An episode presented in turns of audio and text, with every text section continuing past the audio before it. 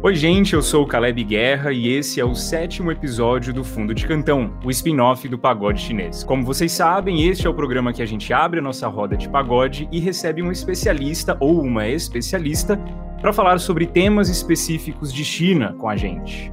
Hoje, como sempre, está aqui comigo a Maria Rosa Azevedo. Oiê, oi gente. Oi, Leandro. Obrigada por ter topado o convite. E o Igor Patrick. Oi, oi, obrigado. Maria Rosa sempre dando spoiler antes de falar o nome do entrevistado. Exatamente, é a segunda vez que ela faz isso. Eu tenho que agradecer, né? E especialmente hoje nós temos uh, um convidado ilustre, o Leandro Ferrari. Olá, Leandro, tudo bem? Olá, pessoal. É uma satisfação estar aqui podendo compartilhar uh, os conhecimentos a respeito da China e poder fazer parte também uh, desse pessoal que tem uma perspicácia muito grande em relação a todo o contexto que envolve a China. Legal. E para você que não conhece, eu vou apresentar o Leandro aqui então. Leandro Ferrari é paulista, funcionário público, engenheiro eletricista e bacharel em direito, e um eterno estudante do mundo jurídico e de suas relações com o Oriente. Brasileiro, atualmente reside na cidade de Caxias do Sul, no Rio Grande do Sul. Eu li essa mini bio diretamente de um livro publicado pelo Leandro, livro chamado Introdução ao Pensamento Jurídico Chinês. E o Leandro também tem uma página no Instagram que é cultura chinesa. Leandro, todo mundo aqui do Pagode, é, a gente está bastante curioso para saber, primeiro, o seu plano de fundo. É o motivo da gente te chamar aqui foi que numa reunião de pauta eu trouxe o seu livro para a galera, a gente achou fenomenal esse livro. Também no evento passado da Observa, a gente percebeu que muita gente está lendo o seu livro para entender melhor a China. É, mas também a gente ficou bastante impressionado quando a gente abre a sua página de Instagram. É, você tem muita foto no Nepal, a, países da África, em países da América Latina. E a gente ficou impressionante que, sendo engenheiro eletricista, enfim, é, bacharel em direito, você teve tempo para escrever uma obra tão profunda sobre a China. Caleb, a gente ainda tem mais coisa, que a gente fez a nossa pesquisa direitinho, porque aqui é jornalismo no pagode. Também é o quê? Crossfiteira, maratonista. É claro que a Maria Rosa ia trazer isso, Como, né? Leandro? Conta pra a gente, ficou se cara. perguntando se você tem vida social, Leandro. Corre, escreve livro, estuda mandarim. E escreve mandarim muito bem, viu, gente? Ele escreveu uma dedicatória para mim, e os caracteres, a caligrafia dele é perfeita. Mas, Leandro, a gente gostaria então de saber primeiro como é que foi que você chegou até a China? Por que você decidiu estudar né, China? É, puxando já um gancho no comecinho do livro, você fala sobre é, eurocentrismo, né? Você gosta de contrapor o eurocentrismo, então queria que você explicasse para a gente como que China caiu na sua vida e como que esse livro foi escrito. Bom, pessoal, é, eu, eu fico até encabulado aqui pela pesquisa que vocês fizeram. Mas vamos dizer assim que eu comecei a me interessar com a, a respeito de estudar primeiramente o, o idioma mandarim uh, lá nos idos de dois, final de 2002, 2003, porque eu queria terminar a minha graduação, a minha primeira graduação no caso era engenharia elétrica, eu queria terminar com uma, sabendo mais um idioma além do inglês. Só que eu não tinha nenhum interesse em estudar alemão, nenhum interesse em estudar francês, ou espanhol, ou italiano. E eu mantive esse interesse de estudar uma segunda língua estrangeira em stand-by. E eu acompanhava muito as, as manchetes, as notícias em jornais, eu procurava ler no mínimo dois jornais. Hoje eu entendo melhor que às vezes dois jornais na verdade significa um. Mas enfim, eu via que o Brasil estava comerci comercializando muitos produtos com a China, lançando satélite, é, exportando produtos, isso ali 2002. E, e aí eu vi uma matéria assim que a Embraer ia construir uma fábrica na China. E eu pensei, poxa, eu acho que eu devo estudar chinês. E um amigo meu, ele. Eu, eu, eu tinha muita muita troca de ideia com esse meu colega de, de empresa, né? E aí ele me indicou um curso que o filho dele já estava fazendo, um curso de mandarim. E aí eu entrei na turma meio atrasado, assim, uns dois, três meses atrasado, mas eu consegui alcançar, fiz algumas aulas de reposição. Isso ali no início de 2003. E. Você entrou atrasado e saiu em primeiro lugar, né? Porque a sua escrita do mandarim, do chinês, é muito boa. É, tem uma questão aí, é, porque. Bom, primeiro, para quem nunca viu o, o, o, idioma escrito, o chinês, e se depara com aquilo, a gente não sabe nem por onde começar. Então eu procurava escrever uh, uh, com a escrita o mais próximo parecido do dicionário, inclusive respeitando toda a ordem do, dos traços e tudo mais. Uh, assim, eu, o, a, minha, a minha grafia realmente o meu professor gostou bastante. E, e eu praticava bastante, né? tanto que naquela época, no começo de 2003, era até engraçado porque eu tinha vergonha de mostrar que eu estava estudando mandarim, porque o pessoal me achava meio louco. Até que no, uh, por volta de junho ou julho de dois. Acho que todo mundo aqui consegue se relacionar com isso, né? De começar a estudar chinês. E o pessoal. É, a pergunta é comum mesmo. Ah, eu acho que eu tô em casa, então. e, e aí, em junho ou julho, se não me engano, é, o Tony Blair disse que a China ia ser o primeiro país do mundo em numa questão de 20 ou 30 anos e mais para o fim de 2003 ainda saiu uma matéria da Veja de capa dizendo isso. E aí uma colega da faculdade mostrou para mim a revista e falou: "Ah, agora entendi porque você está estudando mandarim". E aí, e aí eu já comecei a, a pensar assim, bom, eu acho que o pessoal está me entendendo, né? E mas assim, uh, eu continuei estudando mandarim e é mais o idioma mesmo como o meu professor, ele, é, a, a, vertente dele é taoísta, eu aprendi um pouco do taoísmo, mas só, nada além da cultura e do confucionismo, nada. O que, que aconteceu? Uh, quando eu passei uh, num concurso e fui trabalhar como servidor público, eu parei, parei de estudar mandarim, parei de estudar, porque eu fui morar numa região bem distante, né? E só quando eu eu comecei a fazer a graduação de direito é que eu vim me reencontrar com o chinês. Isso foi durante uma aula de deontologia jurídica. Nós estávamos discutindo a questão da moral. E na época, como eu já, já tinha algum conhecimento da, da China, não, não do ponto que hoje eu tenho, né, que eu estudei muito realmente. Mas eu perguntei professor, professor, e como é que é na China? E deu alguns segundos assim de silêncio e aí ele falou: não saberia te responder. E aquilo me intrigou e eu fui perguntar para ele. É, falei, professor, eu, eu, eu, perguntei porque assim eu estudo mandarim e eu tenho curiosidade. Eu sei que a China tem uma história grande. E aí ele me propôs: então você vai fazer o seguinte, você vai trazer uma apresentação para a turma, vai pesquisar alguma coisa e vai apresentar em 10 ou 15 minutos e eu fui procurar a etimologia da, é, do caractere Fá, que é muito usado para o direito, para a lei, mas também historicamente está ligado à escola do, do legalista, né, do, do, do legalismo. E, e aí eu fiz aquela apresentação e o professor gostou muito e falou assim: é, continua, não para, vai atrás. E o incentivo dele assim foi o o start, foi aquela fagulha. É, tanto que aí durante o curso do direito, durante mais de três anos, eu comecei a colecionar livros e, e ler tudo que eu. Eu ia puxando um fio assim e ia vindo material e eu falei, meu Deus, isso aqui é interminável, né?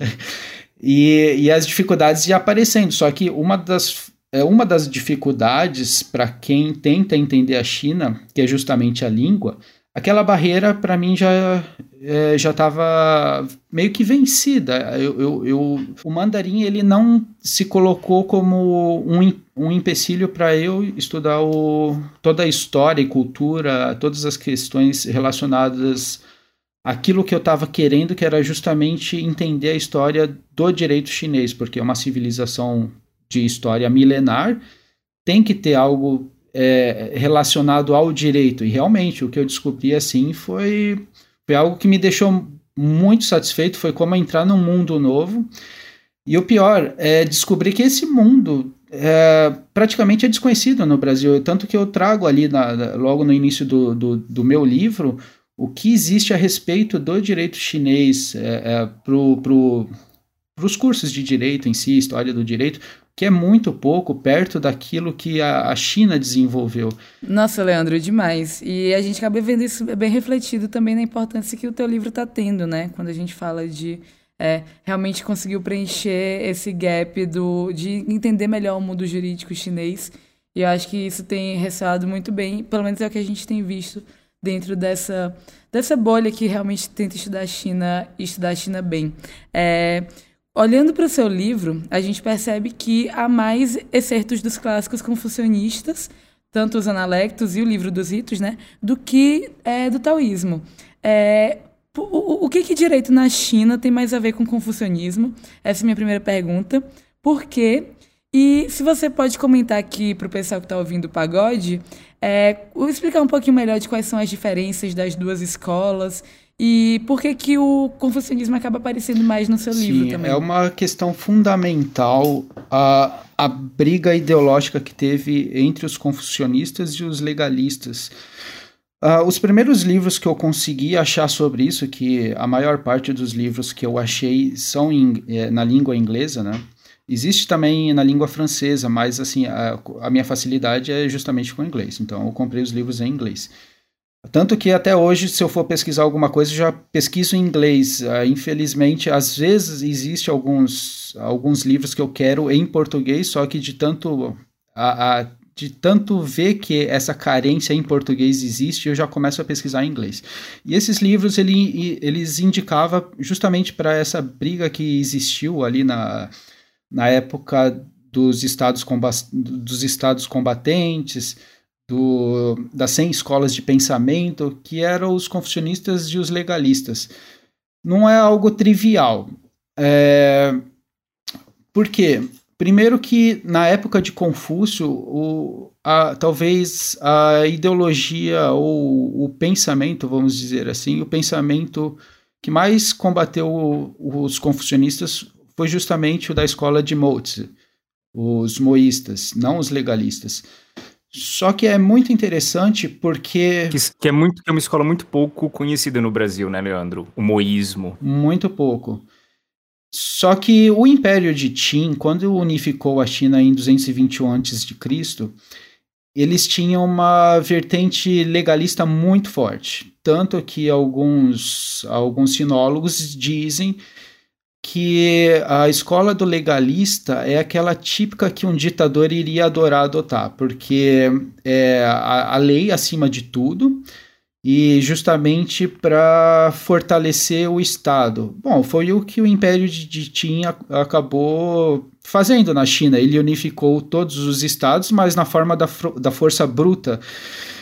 É, e implementou padrões e é impressionante assim eu consegui comprar um, uma tradução dos restos de códigos achados daquela época de códigos legais de Qin e você vê que realmente eles faziam leis para tudo naquela época os, os legalistas e, e quando o Império de Qin unificou a China, eles, eles fizeram diversas implementações, como, por exemplo, padronizar a largura da, das vias, dos, ela, o, o comprimento do, dos eixos, enfim. Então, o que, que eu acabei descobrindo? Que o legalismo formou a base estrutural da China, inclusive da China que a gente conhece hoje, porque as menores unidades administrativas são daquela época, inclusive. Só que o, o legalismo não tinha nada de humano, muito diferente do confucionismo. E o, os, os próprios conselheiros daquela época é, da dinastia Han, porque a dinastia Qin durou muito pouco. Inclusive o pessoal fala isso, que... É... Dinastia, sim, essa só para o ouvinte do pagode entender, que começou ali em 200 anos antes de Cristo, e ela teve um período bem curto, né, de 15 anos de, de duração. Isso, se você parar para ver, é realmente muito interessante porque as, as, as várias dinastias da história chinesa tendem a ter uma duração muito comprida. E a dinastia Qin, é, apesar de ter unificado, ela durou apenas 15 anos. Então o pessoal fala foi justamente pela falta de humanidade que ela teve. E quando veio a dinastia Han, é, os conselheiros eles tinham às vezes bases confucionistas, mas também alguns aprendizados dos legalistas. Não dá para dizer assim, não, eles eram totalmente ortodoxos no, no confucionismo ou no legalismo. Teve uma. Tem um autor que eu usei bastante, que é o é, John Head. Ele diz que aquilo ali foi um caldeirão fervente é, entre a dinastia Qin e a dinastia Han foi um caldeirão fervente é, entre o legalismo, o confucionismo e que moldou a China durante séculos. E, e, e por que que, que, a, que no seu livro tem... E, e assim, taoísmo ficou fora dessa discussão? O seu livro é interessante que ele traz três partes, assim, só do, do próprio livro do Lao Tzu, e ele traz várias partes dos livros dos clássicos confucionistas. O, o, taoísmo não foi relevante na época. Na época, não, mas depois ele entrou, tanto que no começo do. do no, no, preâmbulo do Código Tan, você observa ali, tem taoísmo. É, quando ele fala do, dos, dos éteres, você vê. É, quem conhece o, o, o livro do Tao Te Ching, verifica que no preâmbulo do Código Tan tem taoísmo ali. Ele acabou entrando uh, pouco, mas para mim, assim, eu, uh, eu não tive como negar a influência do taoísmo. É, primeiro que é, existe até hoje a influência do pensamento taoísta. Na dinastia Tang também a gente verifica a presença muito grande do taoísmo. Só que a, a prioridade, o que do meu ponto de vista é fundamental para qualquer análise dessa parte dinástica foi justamente a estrutura dos concursos públicos, é, que eram é, voltados, o, o, o que era cobrado para os concursos públicos era voltado praticamente para o confucionismo, que eram cinco clássicos, o, o livro do I Ching, não dá para falar que o I Ching era, é um livro confucionismo, é, é uma obra confucionista, não dá para falar. Para mim, ele as, foi apropriado pelos confucionistas foi né? apropriado. Com sucesso. Sim. Para mim ela é assim ela é fundamental para o taoísmo para o confucionismo. Ela estaria acima. Tanto que quando o conselheiro do imperador de Qin é, sugeriu que fossem queimadas as obras de Confúcio essa estaria fora o I Ching estaria fora só que, foi a única que sobreviveu, foi a, realmente. Foi a única. Só que as outras é, eram obras consideradas confucionistas, né? Então, essa estrutura dos concursos públicos chineses, do primeiro teve os, os cinco clássicos, depois os quatro livros ali, mais na época da dinastia Song, que mudou mas a, a, vertente, a estrutura estatal era confucionista, então assim tem um peso muito grande, mas uh, tanto que um professor da USP me falou, não, não, se você vai estudar direito chinês é confucionismo e legalismo, e, e eu meio que rejeitei desde o início, para mim, para mim não, o taoísmo também ele entraria, porque se ele está no pensamento tradicional chinês, ele de alguma forma vai estar ali e, e, e realmente, é, você acaba encontrando, uh, por exemplo, vou, vou pegar assim. Tem um capítulo do livro dos ritos, o capítulo sobre os, os meses e as estações, que tem, uh, vamos dizer assim, as diretrizes de governo para cada mês do ano, para cada estação do ano do ano uh, e o que, que o governante deveria fazer, por exemplo, é, vou citar assim só para vocês verem o, é, que é um exemplo muito prático. Revisão das penas, revisão do, dos casos penais e revisão das instituições carcerárias. E aí você verifica que na dinastia Song isso aí foi implementado em artigo de lei. E o jesuíta escocês, o James Led, que é um dos mais conhecidos, né, que traduziu uma das uh, talvez a maior quantidade de obras clássicas chinesas, ele diz que o capítulo 6 tem muita influência do taoísmo. Então, você vê essa estrutura taoísta de fundo. Ela não vai ser tão. Os taoístas eles têm uma versão à estrutura estatal em si, é, já diferente do confucionismo. Então, assim, teve, teve muito peso o confucionismo, realmente, mas não tem como negar a influência taoísta. É, mas só para contextualizar a pergunta aqui para os nossos ouvintes do pagode, eu gosto muito dessa discussão. é, tanto o Confúcio, né, o confucionismo, quanto o legalismo, eles tinham, né, Leandro, talvez é, é, eles sistematizaram melhor é, pensamentos de como a gente vai estruturar a sociedade, porque estava em guerra, estava uma bagunça total, governadores lutando por, por terra, querendo o lugar do imperador, e os taoístas, eles não estruturaram esse pensamento, eles queriam é ficar longe dessa sociedade, dessa estrutura social. Então, é, no livro do Leandro, tem essa discrepância, assim, ele cita muitos clássicos confucionistas e né, fala da, da, do confucionismo do legalismo mais do que taoísmo, é justamente por causa desse motivo. Eu acho que. É, os taoístas eram os antepassados good vibes hoje em dia. Os antepassados good vibes. O pessoal chilelê da época imperial, queria saber de natureza, do Dao, e era isso aí, né? Exato. Bom, mas eu vou, eu vou aproveitar que eu já abri o microfone aqui, já vou fazer a próxima pergunta, Leandro. É, até para poder aproximar um pouco mais o nosso ouvinte é, do tema fazendo um paralelo aqui com a realidade do Brasil, né? No, próprio, no seu próprio livro você menciona que é muito comum se ouvir é, reclamações sobre a tributação aplicada aqui no Brasil, e aí você vai lá na dinastia Tang, né, que é ali em torno de 650 a.C., dizendo que eles já tinham um artigo, né, dispondo sobre o que hoje é conhecido como direito tributário, né, com o princípio da capacidade contributiva e punição caso ocorresse cobrança de forma indiscriminada. É, e não é só no direito tributário, né? Você fala ali sobre outros cenários problemáticos do direito brasileiro, que já foram, né? Já, já eram abordados pela China antiga. E aí, aqui no Brasil, a gente tem uma tradição mais ligada ao direito romano, né? E aí a pergunta é mais ou menos nesse sentido.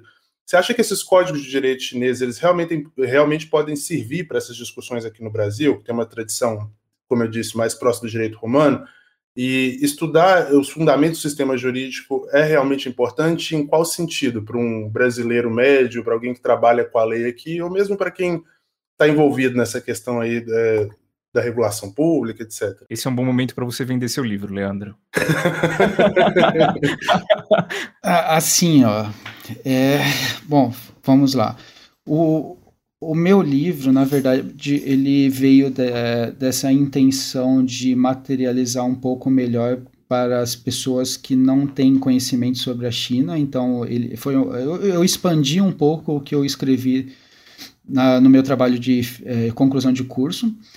Então teve, eu, eu, eu, tinha que ser, eu tinha que ser é, trazer questões é, práticas, mas não podia ser muito denso ao mesmo tempo, eu tinha que mostrar algumas questões que eu achava fundamental, como uh, é, quebrar esse gelo com, com o leitor que não tem conhecimento nenhum, quebrar o gelo em relação à língua, em relação à cronologia, em relação a diversas outras questões que eu acho que a, a, vai responder um pouco tua questão. Assim, a, primeiro, a visão holística, a visão da não dependência das leis estritas, que eu acho que o nosso povo ele tem uma visão que depende muito da, das leis estritas, tanto que eu gosto de citar é, justamente o que eu coloquei no meu livro, que é um trecho lá da, da, da discussão de, do ano 536 a.C., sobre a formação de um código penal daquela época e, e, eu vejo assim,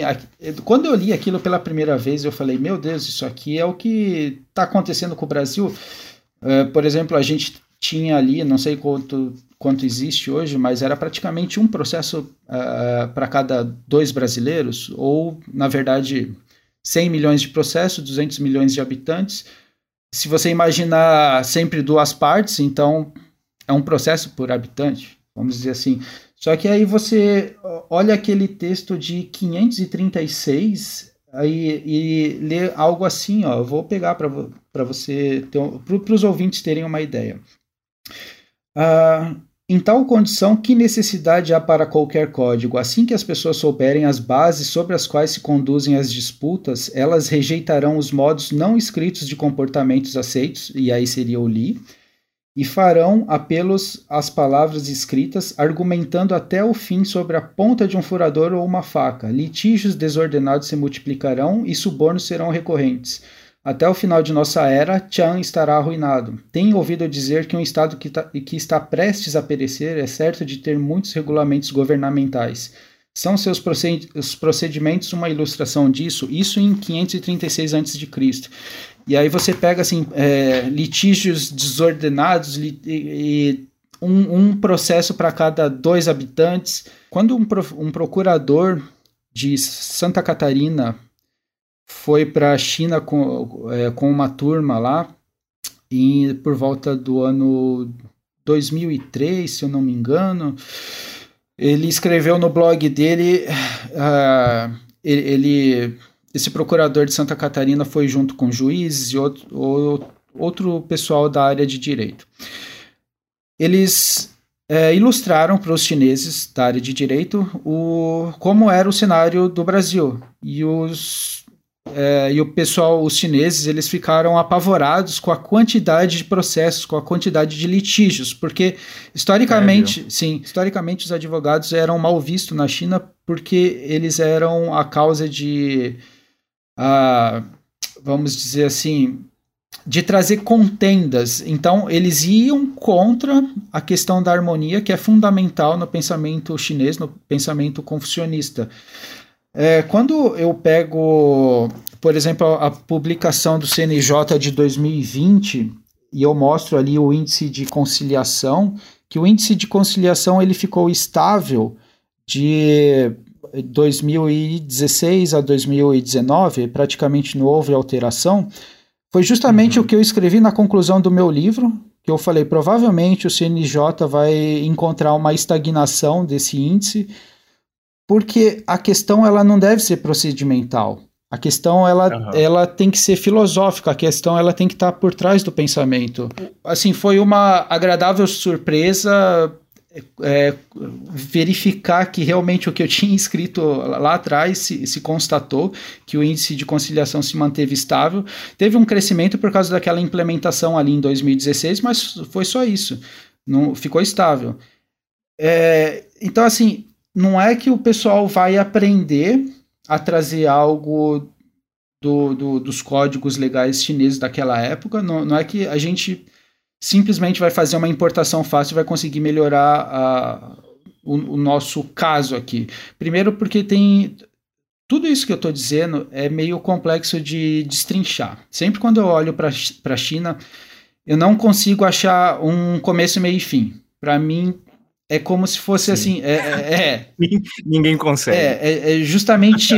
ninguém sabe por onde começar fios, e ninguém sabe onde É, pois é. É justamente fios que vai indo para tudo quanto é direção, e eu acho que é, é justamente isso. A, a, gente não consegue, ah, vamos importar isso aqui, vamos implementar. Não. A, a questão. A, a China é tão intrincada que a gente tem que começar lá de baixo. Então, assim, para mim, é, antes de tudo, tem que ser uma questão de princípios, questão, é, questões fundamentais, as, as, questões filosóficas, mas não uma filosofia de prateleira, que é o que justamente a China nunca teve. Uma filosofia de prateleira sempre foi uma filosofia prática, do dia a dia, da construção do ser humano a, a, a cada dia, a cada atitude, e aí daí até aquela frase do Tao Te Ching, né? que é uma longa jornada se começa com um passo, uma torre de nove andares se, se, começa a se construir do primeiro andar. Então, para mim, a China sempre foi isso. E, e, eu acho que se a gente tivesse que uh, adotar alguma coisa, teria que ir justamente na construção do nosso tipo de pensamento, do nosso modo de ver as coisas. E você, e você faz muito isso no livro. O, li, o seu livro ele começa, a, a introdução começa com o problema, né? E fala que aqui no Brasil é difícil a gente achar material sobre a China. Fala que muito pouco foi publicado na sua área mas também na, na área de literatura clássica, né? E você fala, eu queria só que você falasse, é, porque todas as vezes que eu converso com você, você fala do eurocentrismo e você gosta de contrapor o eurocentrismo. Eu já vi você falando disso várias vezes. Você cita Heidegger no seu livro, onde ele fala que a China, na verdade, não precisa ir muito a fundo, porque a filosofia deles é, não tem filosofia, né, algo super superficial, e aí você vem para contrapor isso. Mas a questão é que existe sim, então, inspiração na China e no sistema jurídico chinês para a gente conseguir resolver alguns problemas, talvez filosóficos, do sistema jurídico aqui do Brasil? Eu creio que sim, não só. Bom, primeiro, assim, ó, vamos, vamos lá. Eu, eu posso citar Kant, por exemplo. Ele escreveu um, um, um ensaio, é, ideia de uma sociedade universal de um ponto de vista cosmopolita. E apesar de ter feito, de eu ter feito engenharia e direito, eu tenho uma visão um tanto voltada para biologia. Porque eu creio que a natureza ela pode ensinar muitas coisas para gente. Uh, quando você tem um, um cenário de turbulência, de como aquela água em ebulição, você não consegue formar raciocínio, você não consegue tirar muita, muito proveito. Agora, quando você tem uma história é, de muito tempo, séculos, milênios, e você verifica, alguns autores dizem que foi a civilização que instituiu um sistema de governo o mais viável já feito pelo homem, você fala, poxa, dali tem que tirar algum proveito, alguma lição. E o Kant, ele justamente, o que, que ele propõe? É, ele diz que é, os animais têm suas capacidades e essas capacidades tenderão a ser aperfeiçoadas e desenvolvidas completamente um dia.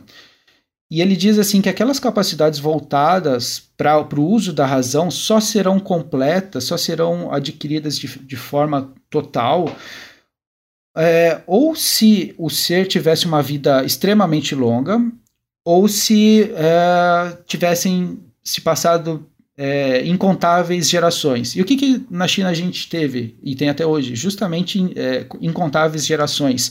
E o que, que também a gente teve na China uma história escrita muito antiga, e dos escritos você tira a lição, e você verifica justamente que é, é algo também que eu coloco no livro, que a visão de espaço-tempo chinês pode ser diferente da nossa, justamente olhando para o passado, uh, mas com o passado na frente e o futuro atrás. Então, o futuro nas costas e o passado na frente, que é uma visão diferente é, da nossa. Nós colocamos o futuro na frente e o passado atrás. Então, o passado você dá as costas. E aí eu já vou emendar com a questão do direito. É, as nossas constituições, no direito constitucional, a gente entende que uma constituição nova pode anular a outra completamente isso aí para os chineses uh, seria totalmente impensável, tanto que você vê assim um, um, uma continuidade legal de, de, artigos e de, por exemplo, essa, essa, esse próprio artigo lá da dinastia Tang, da época de 600, 650 depois, eh, depois de Cristo, você verifica que esse código, esse artigo de lei foi aperfeiçoado e se manteve por no mínimo 1.300 anos. Então, para os chineses era inconcebível você simplesmente falar: não, a, a, nossa Constituição é uma hoje, mas a gente pode fazer uma outra totalmente nova e diferente uh, a partir da, da aprovação de um outro texto. E para os chineses isso aí seria impensável. Então, assim, que lição que a gente pode tirar? Primeiro, olhar as lições do passado, que eu acho que é algo fundamental que a gente pode tirar do ponto de vista chinês. E aí a é, só que isso aí vai contra todo o nosso modo de pensar, que é justamente a questão do eurocentrismo. A questão do eurocentrismo ela é meio complexa porque é, é uma das coisas que a gente esbarra, e você até citou, a, a, a escassez de obras traduzidas, né? e a gente tem isso até hoje, por exemplo, o livro dos ritos, só existem quatro traduções completas até hoje, sendo uma delas, que foi em francês e latim, foi uma mesma pessoa. Então só, a gente pode dizer que esse livro, de mais de dois mil anos de história, 2.200 por aí, só, só três pessoas traduziu completamente. Então você tem. Que é, na verdade, a Bíblia da China, né? O Antigo Testamento inteiro. Eu, eu, eu já tive vontade de traduzi-lo para o português, viu, Leandro? Se você quiser começar esse projeto comigo. Eu ia falar isso. Caleb, é, teu, é tua cara traduzir isso para o português. Isso é a quarta pessoa. seria, seria um trabalho de 15, 20 anos, talvez, Leandro. Olha, é, sim, eu comecei a tentar traduzir um outro livro, no caso o livro de Mêncio, e, e, não é fácil. Às vezes você pega assim seis caracteres e, e, eu gasto seis horas naqueles seis caracteres e falo, não, ali não quer dizer isso, não é possível. E naquele é o livro de Levíticos e Deuteronômio. É... Assim, é uma coisa muito difícil de traduzir, de entender, né? Isso vindo de uma pessoa que estuda literatura clássica chinesa, né? Então imagina a gente, os meros mortais. Bom, é, para poder já ir encaminhando para o fim, Leandro, que a gente já está aqui com o tempo um pouco estourado. Vou fazer uma pergunta aí para a gente ir concluindo. É, recentemente, eu até escrevi sobre isso para a Folha, conversei com, com, com, a professora Michele Sanches e com o professor Fábio Morosini. Eles fazem uma pesquisa analisando a linguagem jurídica dos acordos que a China tem assinado, sobretudo ali na iniciativa de cinturão em rota, né, o Belt and Road. E ele disse, e eles me disseram durante a entrevista que no início do projeto houve muita desconfiança, sobretudo na Europa e nos Estados Unidos, sobre a linguagem desses acordos, no sentido de que os chineses eles falam sobre parceria estratégica, falam sobre amizade, falam sobre cooperação. E esses acordos, geralmente, quando são assinados por países europeus ou americanos, eles são muito mais diretos ao ponto, né, por assim dizer. É, e aí queria uma análise sua. Assim, você acha que existe uma dicotomia aí entre a linguagem ocidental e a, a linguagem oriental, especificamente a chinesa, é, e que isso influencia a diplomacia? Como que a gente pode ir destrinchando esse tipo de acordo, tentar entender o que, que eles estão dizendo, adaptando um pouco para a nossa realidade? Bom, isso é complicado porque eu vou tentar entender primeiro o lado dos chineses, tá? Tem um autor que diz que os chineses não teriam nenhum motivo para confiar nos ocidentais. Então eles eles antes dos ocidentais eles olham com desconfiança. Então antes dos ocidentais olharem com desconfiança em relação à China, a China muito mais olha com desconfiança porque teve aquele século de humilhação, que talvez o, não seja de conhecimento do pessoal, mas a China foi praticamente fragmentada. Diversas nações, diversas potências estavam fragmentando a China como se fosse uma pizza. Tem até um cartoon sobre isso, um desenho. Então, é, eu, eu primeiro olharia o, o, como os chineses estão tentando ver o Ocidente. Mas é, se você verifica o que, que aconteceu a partir da Segunda Guerra do Ópio e até o final da Segunda Guerra Mundial, a China teve, um, teve todo, muito foco voltado para questões ocidentais, inclusive para interna, internalização de, de leis, porque eles foram obrigados a entrar num sistema internacional que não era o deles. Então, eles foram de cabeça nisso, eles, eles tentaram, com todo esforço, entrar nesse sistema internacional. Uh, eu não diria que pode haver algo ali que gere desconfiança nos ocidentais. É, é, eu acho que tem uma questão de geopolítica in, envolvida nisso, antes de tudo. Antes da, da, dos termos legais em si, eu acho que tem uma questão de geopolítica por trás. Legal. Leandro, só para terminar falando desse, desse pós-século de, de humilhação que a China sofreu, é, o confucionismo no século XX também, na China, né, por chineses, ele foi. Confúcio foi cancelado na China no século XX, no geral, né, no debate público e tudo mais. Mas a gente vê a volta do confucionismo, tanto domesticamente, né, os chineses estão falando muito sobre isso, quanto internacionalmente. Eles estão projetando Confúcio para fora, né, a gente tem aí institutos Confúcio. A minha pergunta é que, em diferentes dinastias, a gente vê uh, imperadores tentando cancelar o confucionismo, cancelar Confúcio, mas Confúcio sempre volta de alguma forma. A pergunta é breve. Confucionismo é indestrutível? O século XXI ele vai ser pautado muito por essa palavra, que há 10 anos eu acredito que a maioria dos brasileiros nunca nem tinha ouvido falar, mas hoje em dia já é mais comum. Assim, o confucionismo ele é voltado para o humanismo. O confucionismo original, não há alguma forma de deturpação que poderia ter ouvido em toda a longa história chinesa, mas o confucionismo é voltado para o humanismo. Então, se a gente for se voltar para o humanismo, a gente vai se esbarrar com o Confúcio. E, e eu acho que não tem como desenvol desenvolvermos uma sociedade harmoniosa sem nos voltarmos para o humanismo. E Confúcio tem uma lição na China, não só na China, mas em todos os países que, que estiveram em torno da China, a Coreia, por exemplo, o próprio Japão, Vietnã, enfim.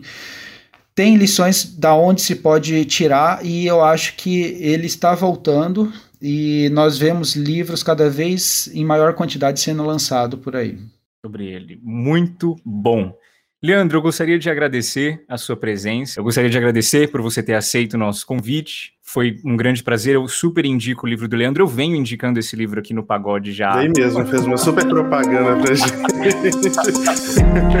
o livro é uma leitura muito gostosa, então tá super indicado. O Fundo de Cantão é um spin-off do Pagode Chinês, uma produção da F451 em associação com a Observa China.